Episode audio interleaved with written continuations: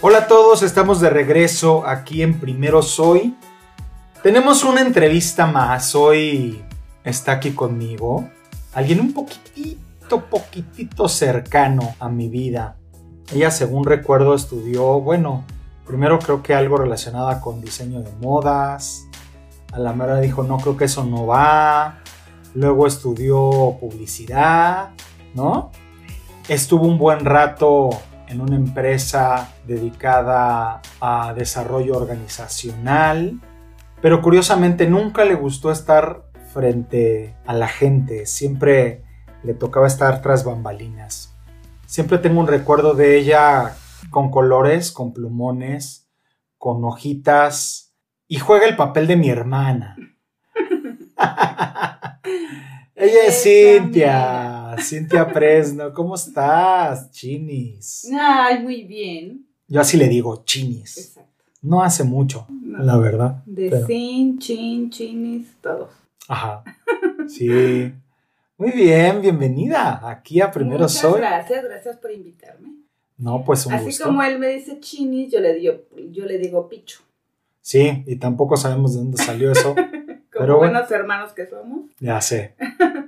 Pero bueno, ella es alguien que para quien algún día ha ido a alguna eh, conferencia o algo mío y ha visto que tengo zapatos pintados y, y cosas, eh, pantalones pintados y cosas así. Ella ha sido la artista encargada. Ajá. Me eh, dedico a rayarle su ropa y sus zapatos. Sí, cosas así. Ahora desde otro lugar, creo. Este, más constructivo, por así decirlo. Ajá. Entonces, ah, bueno, em, pues Cintia es artista plástica. Sí. Ella principalmente pinta y a partir de pintar te expresas, ¿no?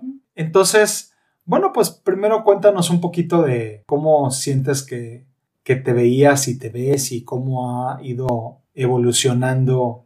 Bueno, pues como tú bien dijiste, de entrada puedo decirte que toda mi vida me ha gustado pintar, como dices tú, que siempre me veías con colores. Yo era la, la hermana, yo ñoña, que en lo que jugaban mis hermanos yo iluminaba y dibujaba en mi recámara. y bueno, yo creo que cuando me di cuenta que en realidad sí me gustaba dibujar y tenía facilidad, fue justo en la secundaria. Me metí al taller de artes plásticas, tenías que escoger entre varios, yo escogí artes plásticas y tuve la suerte de tener una maestra muy buena. De los tres años de secundaria tomé clases con ella y me encantó, ahí fue cuando me di cuenta así de, wow, esto me encanta y y ella me hizo saber que sí tenía facilidad y, como buen maestro cuando ve a algún alumno que le está gustando su materia como que se, se clava más con ella, ¿no? Entonces tuve esa suerte de que esa maestra fuera muy buena y ahí empezó todo.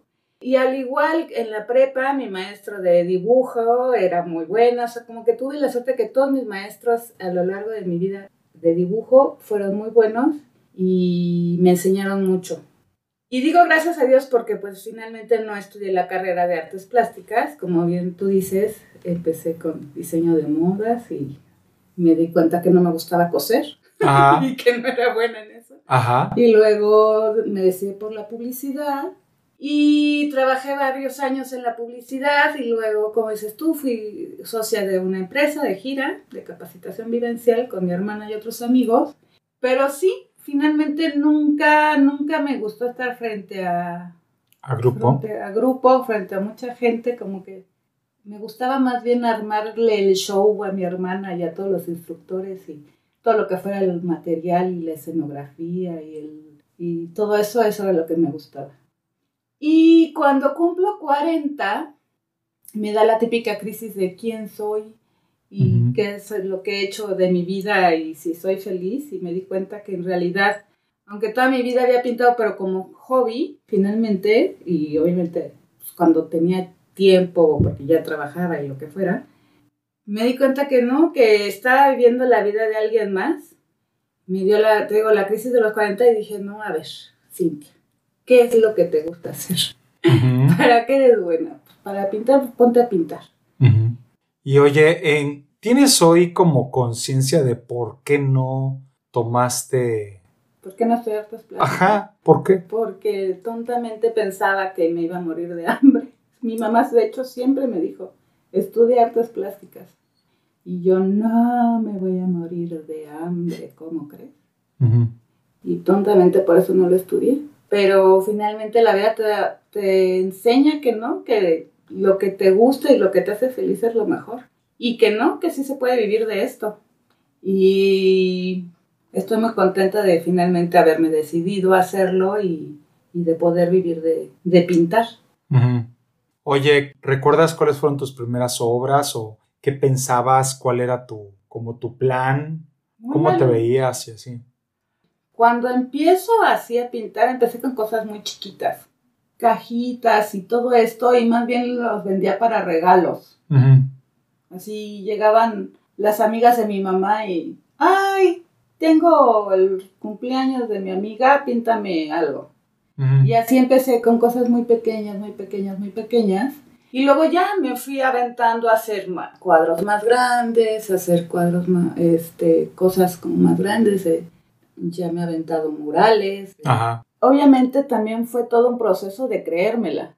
Claro. De echarme porras de si eres buena, si gusta lo que haces, eh, la gente si quiere lo que estás pintando, eh, alguien sí pagaría por, por lo que estás haciendo. Entonces fue todo un proceso de decir, wow, ahí voy, ahí voy, ahí voy, ¿no? Y ya, o sea, la verdad es que... Y mira que ahora que que lo pienso, o más bien ahora que te escucho, veo dos cosas que estoy uniendo y que quisiera ver cómo las podemos complementar. Por un lado, dices, es que subes cosas en las redes, pones alguna obra que alguien te encargó, por ejemplo, hoy los zapatos, estos que te pidió el primo, em, o cuando has hecho mandalas o lo que sea. Y me lo has dicho y te lo he escuchado muchas veces, es que lo que subo es lo que la gente compra. Como que lo ve, se le antoja y entonces pues empiezan los pedidos. Pero y por el otro lado, sé que corriste un buen tiempo con el cual eh, te costó trabajo aceptarte como artista. Sí. ¿Qué veías y por qué? O sea, entiendo que, que es un miedo, pero que particularmente si la gente lo que ve lo compra y cada día vas tú mismo tú viendo cómo va cambiando, evolucionando tu obra, ¿por qué de repente quedarte con esa sensación de no soy artista? Sí, ese fue el proceso que te fue obviamente el principio. No sabría decirte ahorita realmente, no sé, yo creo que fueron unos dos, tres años, donde, pues te digo, yo venía de una crisis existencial en donde renuncio a la empresa donde había sido socia 13 años y de pronto digo, wow, tengo 40, este, hace 15 años que no estoy en, metida en la publicidad, que era mi carrera, ¿de qué voy a trabajar? ¿No? Pues animo que trabajar en algo parecido a lo de gira, pues se acaba de renunciar a una sociedad. Y cuando ya me decido a, a, decir, ya, Cintia, ponte a pintar, es lo que sabes hacer y lo que te gusta, pues claro que al principio fue un, ¡Ah! pero nunca, pues nunca había vendido algo pintado, lo que pintaba era para regalar, o sea, no sé, o para mí o para lo que fuera. Entonces sí, al principio fue, ay, Dios, sí, sí puedo, no puedo, si gusta, no gusta, etcétera. Entonces, cuando ya digo, ya, me voy a aventar y lo empiezo a subir a las redes, como dices tú, a mi Facebook a Instagram y así, y empiezo a ver que la gente lo empieza a aceptar y le gusta y, todo, pues ya obviamente logré soltar este miedo que tenía yo al principio de, exponerme, ¿no? Así, de, esto es lo que hago hoy, pero les guste, ¿no? Y sí, finalmente lo que, ahora lo, lo, otro que dices, sí ha sido muy, muy chistoso que, que así como, como te lo he comentado, las fotos que subo, o sea, que pinto, lo subo, la gente le gusta y lo, y, lo compra, ¿no? Y si le cambio y subo de pronto cajas de té, entonces la gente me empieza a pedir cajas de té y si subo cuadros de mandala me piden cuadros de mandala. O sea, no sé, cómo que es muy simpático. Y está padre porque finalmente pinto lo que se, o sea, lo que me nace pintar y siempre o casi siempre hay alguien que lo quiere, ¿no? Entonces, pues está muy padre eso. ¿Tienes algún hecho o algún suceso que recuerdes del antes y el después aceptarte como artista? ¿Algún comentario de alguien, algún, alguna situación? Eh, yo empiezo a, subir todas estas fotos que te digo y de pronto empiezo a recibir comentarios, fueron como dos o tres, de personas que me dijeron que los inspiraba, que los había inspirado a ellos retomar la pintura y que pues que a ellos les gustaba pintar y que lo habían dejado y que yo los había inspirado a, retomarlo. O sea, pero ¿será tu historia? O sea, tu historia de saber que antes, ah, lo que tú pintas, la obra, ver la obra y decir, ah, pues... historia pues no la pongo en claro. Facebook, ¿no? Claro. No, simplemente el que yo estuviera subiendo que pinta y que veían lo que pintaba y así les gustaba. Y sí, como tres personas así me, así me lo comentaron. Te, me inspiras y quiero volver a pintar. Y yo, wow, claro, hazlo. Claro. Mejor. Claro. Y fíjate, ahorita escuchándote me vienen dos cosas a la mente. Una, quien inspira de alguna manera se vuelve maestro. Y sé que dentro de los artistas usan mucho esto, ¿no? De maestro, o sea, como que el alumno le llama maestro a quien, a quien los lleva. Entonces, de alguna manera esta gente, de forma indirecta, acepta o te da ese grado de maestra y te agradece. Y por el otro lado, este tema de no me había expuesto. Y entonces te escucho expuesto, veo el tema de ah, cuando un artista hace una exposición. Y entonces, qué chistoso que para mí exponer es como poner así a, al descubierto para que la gente lo conozca, pero desde lo que tú estás diciendo también tendría algo más implícito como de me estoy exponiendo, o sea, como me estoy como encuerando, como... Es que expones en una obra muchas cosas, no solamente la obra como tal, sino tus sentimientos, suena medio mafufo, pero es la verdad, tus emociones, todo lo que estás transmitiendo, aunque sea una florecita, yo siento que puede inspirar muchas cosas, ¿no? Los colores, la forma de la flor, un montón de cosas. Entonces sí, te sientes expuesto a que la gente lo vea y... Lo critique, lo, acepte, no lo acepte. claro, no importa. O simplemente no lo vea, ¿no? Que sería yo creo que... Wow, y le pase, ¿no? Como si le pasara. Ajá. Yo quisiera hacer aquí una pequeña pausa para la gente que nos escucha enfocada al desarrollo humano y organizacional. Como recuerdan, mi idea de hacer estas entrevistas es traer gente que me parece que tiene una historia interesante que contar, que tiene una experiencia que nos puede ayudar a introspectar. Entonces, fíjense bien, aquí tenemos frente a nosotros un ser humano que tiene una habilidad identificada desde chiquita, que muchos le hemos dicho, ay, qué padre, o recuerdo, por ejemplo, cuando estábamos en campamento y que de igual forma que había quien siempre estaba eh, distintas funciones que se hacen en un campamento, me refiero a, estos campamentos de verano. de verano con los niños, etcétera, etcétera, y que tienen distintas funciones. Y entonces había quien era muy bueno dirigiendo, quien era muy bueno estando con los niños, y tú eras así como, yo creo que la primera posición que la mayoría de la gente ubicaba a Cintia era coordinadora de materiales, es decir, la que hacía que de si va a haber una fiesta que se vea bonito, si va a haber un mapa, eh, salga, salga bien hecho, tenga proporciones, etcétera, etcétera, pues eras tú. Entonces había una habilidad, lo pongo como otro ejemplo de tu historia.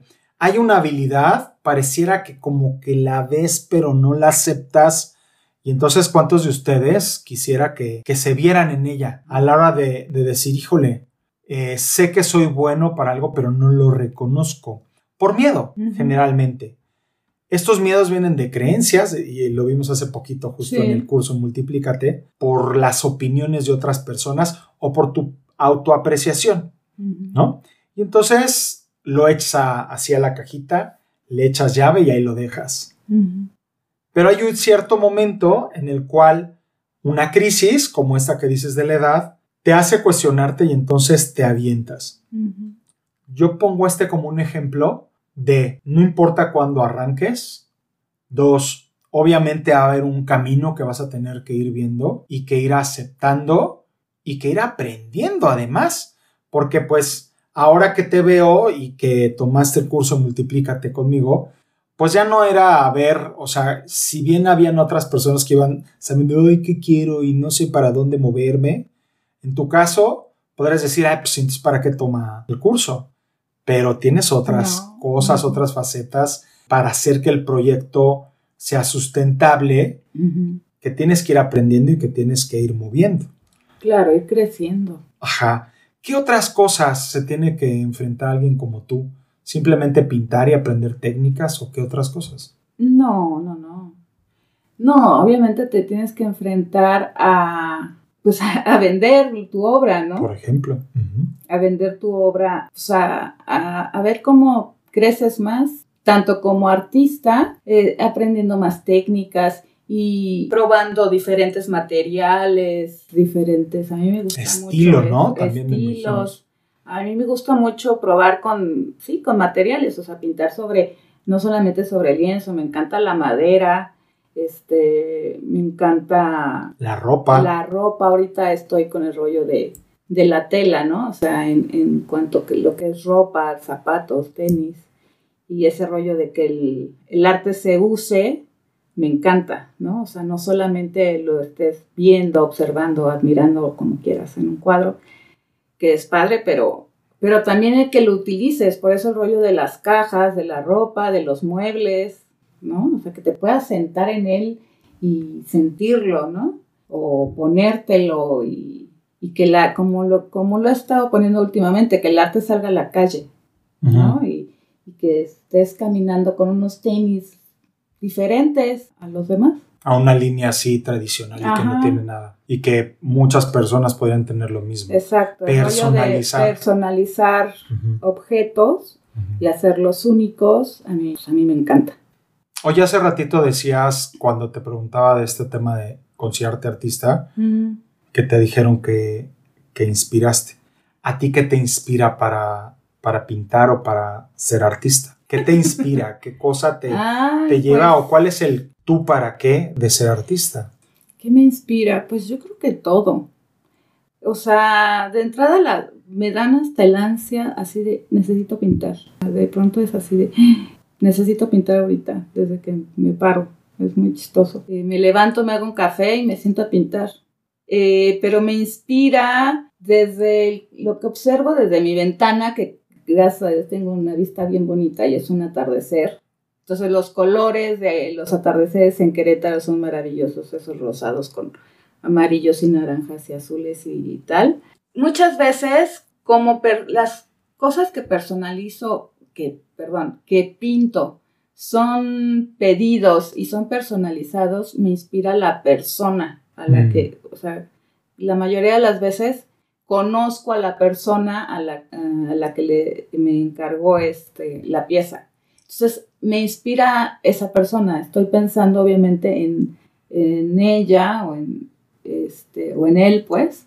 Eh, lo que le gusta, lo que no, las vivencias que hemos tenido, no sé. Entonces también obviamente me inspira la misma persona. Como tú sabes, muchos de los mandalas que yo pinto tienen una intención de amor, de abundancia, de armonía, de paz, de salud, de varios temas. Pues obviamente lo que me inspira es la intención del, del mandala.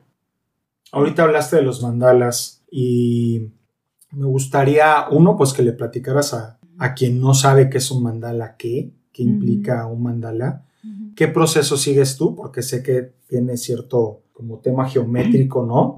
Que tiene que estar como en equilibrio y temas así. ¿Y qué significa para ti como el color, como hay algún significado especial? Ok, de entrada, yo empiezo a pintar mandalas buscando una manera de meditar. Yo era la típica que quería aprender a meditar, quería meditar y me quedaba dormida o mi mente viajaba y no me podía concentrar y tal. Y una amiga me los presenta, me dice, te acabo acabo de encontrar el mejor método para ti y que te pongas a meditar, los mandalas. ponte a iluminarlos y medita. Y es impresionante cómo tú empiezas a iluminar mandalas y tu mente se clava como justamente es un círculo y es geométrico. Y ¿Siempre es en círculo el mandala? No. Eh, o sea, sí y no. O sea, puede tener cuadrados, otra, o sea, otro tipo de figuras. Más bien empiezas de un centro. Pero, más ajá, bien. sí. De, de hecho, mandala significa círculo Ah, en ok. sánscrito. Ok. Y el chiste es que yo empecé como mucha gente iluminando mi cuadernito de mandalas. Y me encantaron, me gustaron tanto que yo empecé a diseñar mis propios mandalas.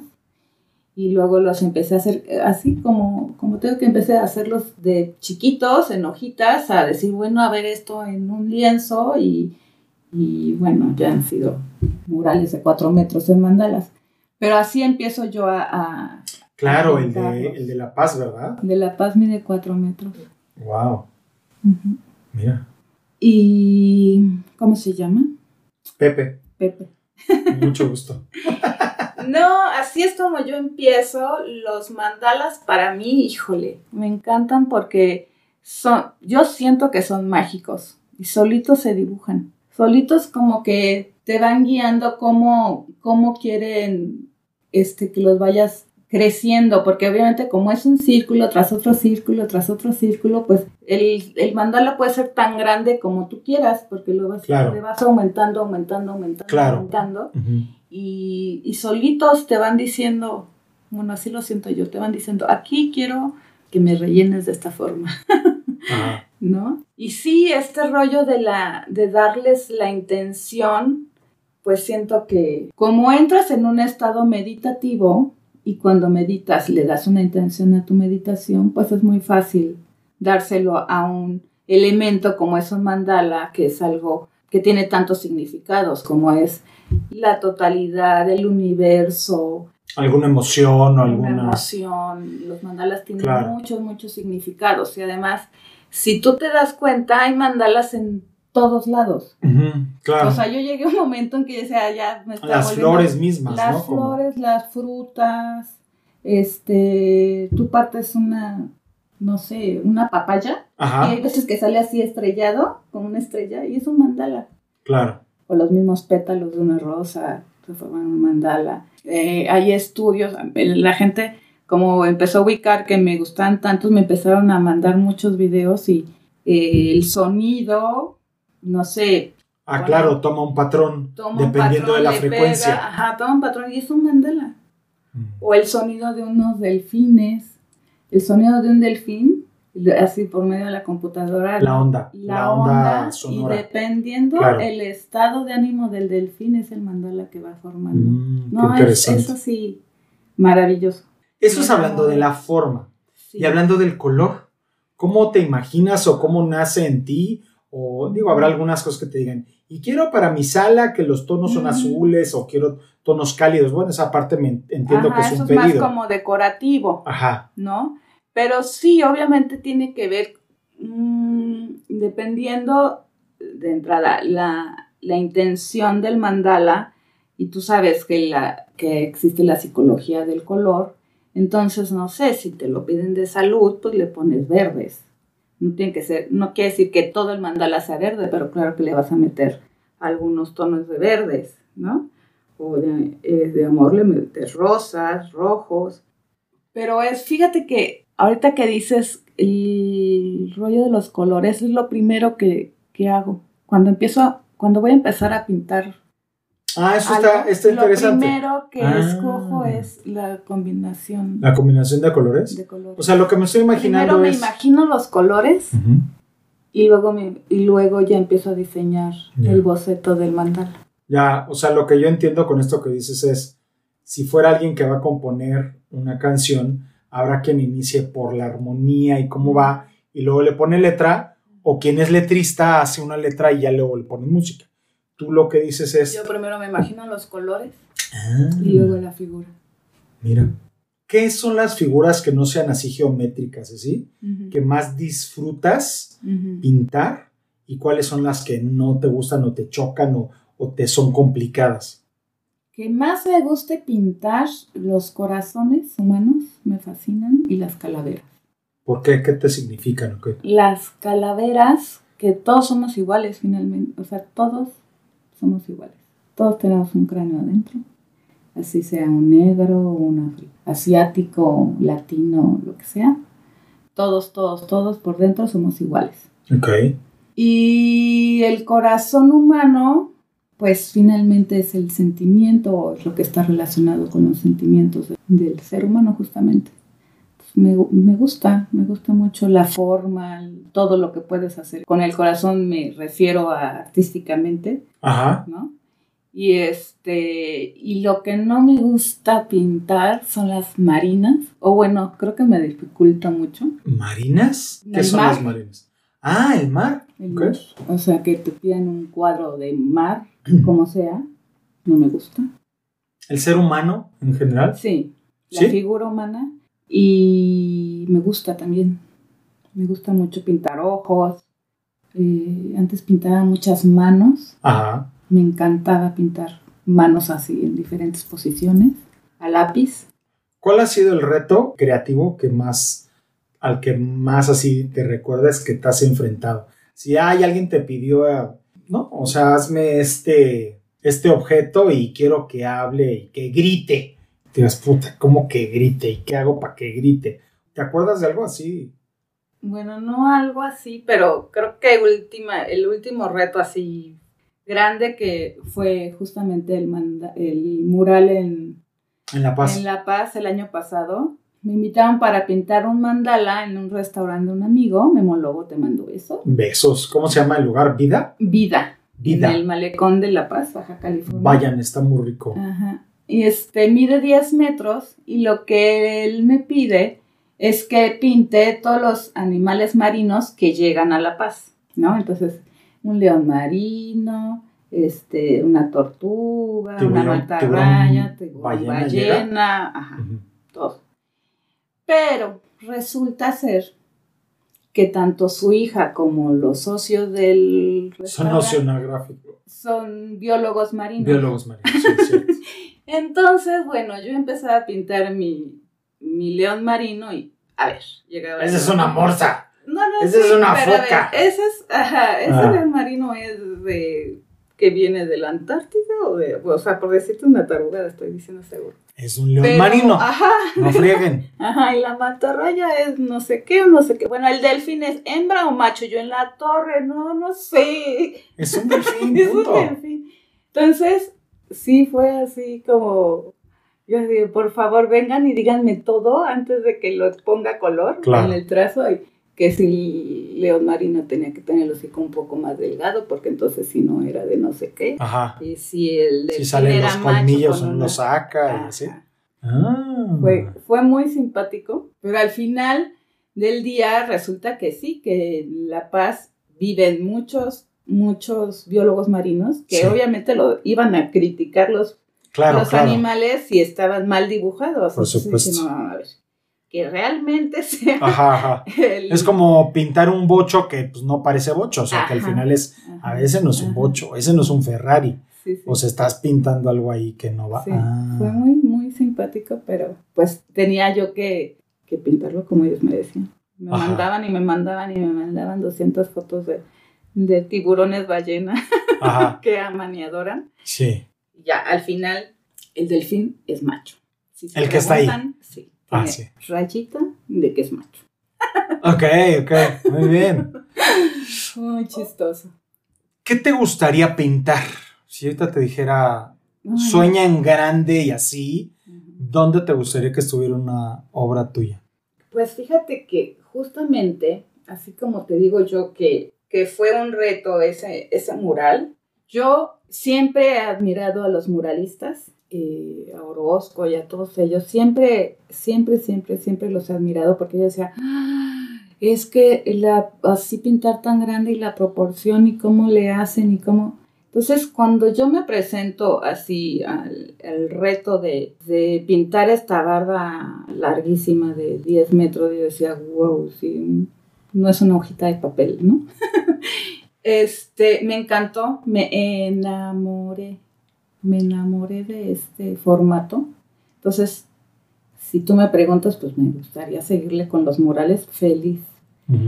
Igual me, me, enfrenté a otros, a otros retos en, en este mismo, que como habíamos dicho muy al principio que no me gusta sentirme o no me gustaba sentirme expuesta y tal, yo estaba los dos, tres primeros días sentada frente a mi pared trazando los animales estos marinos y de pronto escucho atrás de mí, ¿te puedo tomar una foto? Y yo, ¿cómo?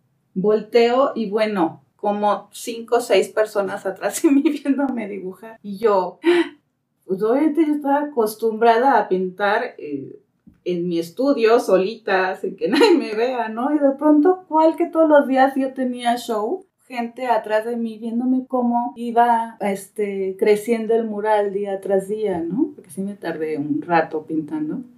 Y la gente me pedía fotos y se tomaba fotos conmigo y fotos del mural y fotos pintando. Y yo así, ay, ay, ay, primero qué nervio que, que me estén viendo. Y luego me gustó, obviamente.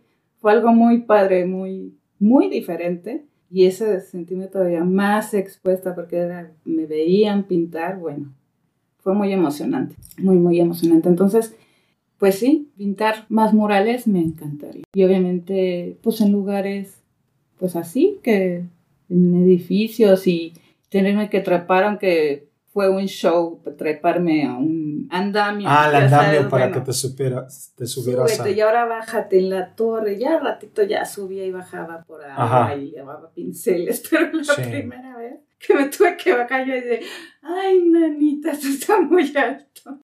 ¿Cuál ha sido el lugar más como complicado que donde has pintado algo? Digo, puede ser ese, pero pues recuerdo el de sí pintaste siempre la, lancha o esto que iba a ser.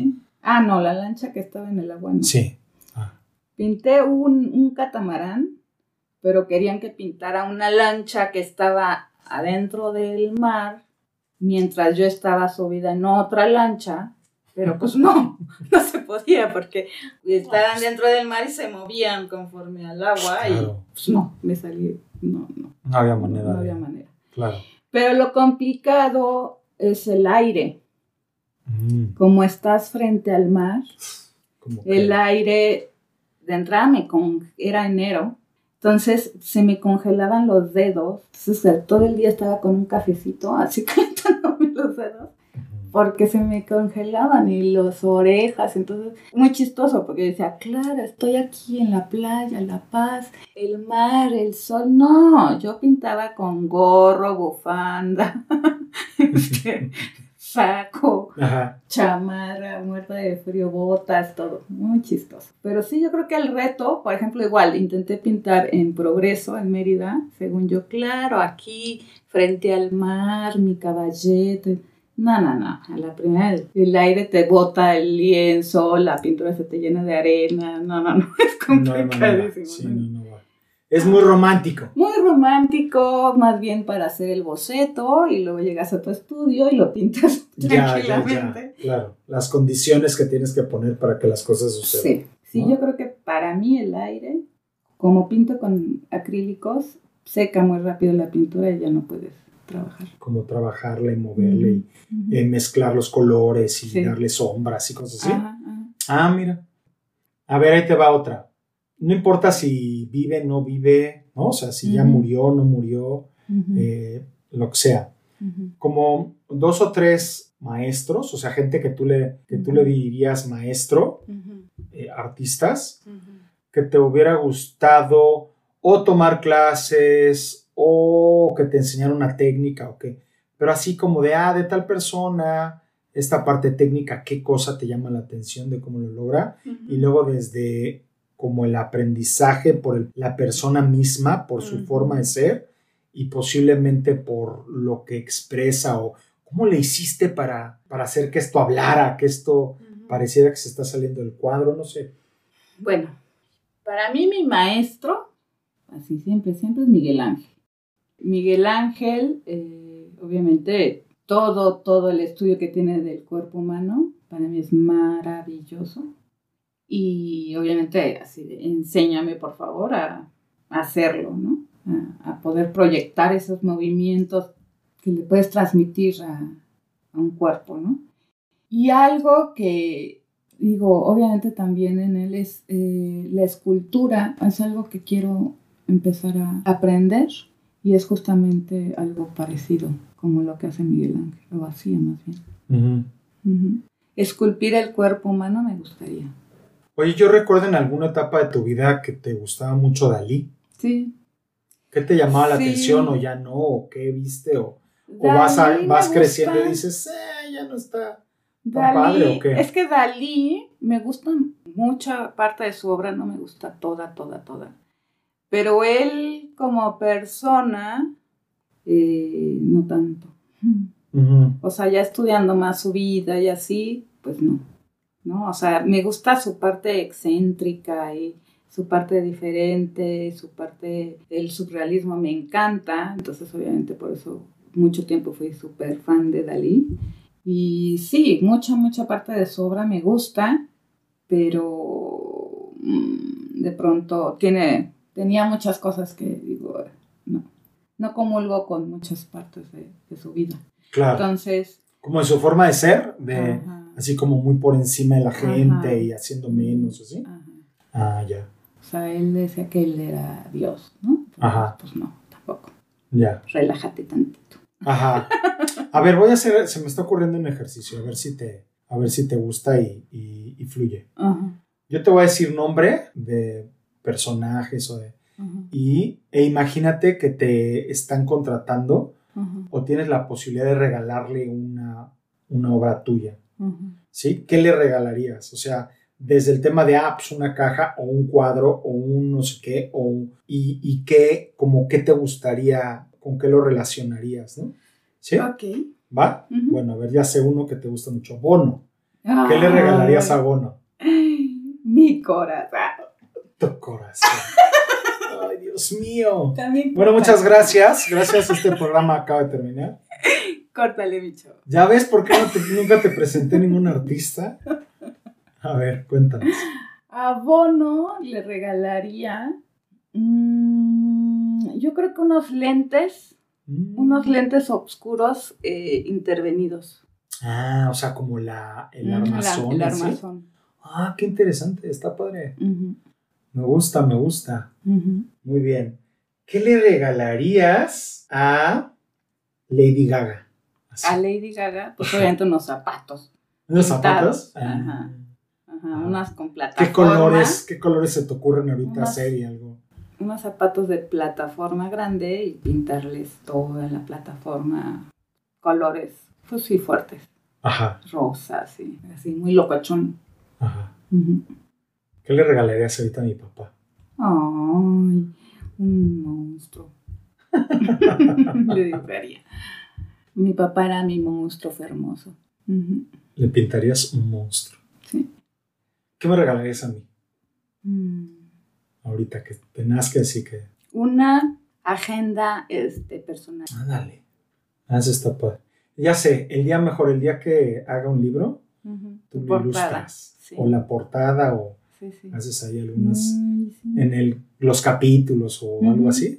Además de, va, va, va, ya está, ¿eh? ya, La, ya todos aquí están viéndolo. Muy bien. ¿Qué, ¿Qué, sigue? ¿Qué sigue en tu vida artística? Como reto, fíjate, como reto como de tu proyecto para hacer que funcione mejor y en, como tu aprendizaje, tu experiencia como artista. Mm, pues Estoy buscando más plataformas donde mostrarme. Quiero buscar galerías donde armar exposiciones, tanto aquí como, como a nivel internacional, ¿por qué no? Este, tengo, tuve una exposición en España, en Madrid, para los que no sepan, hace tres años.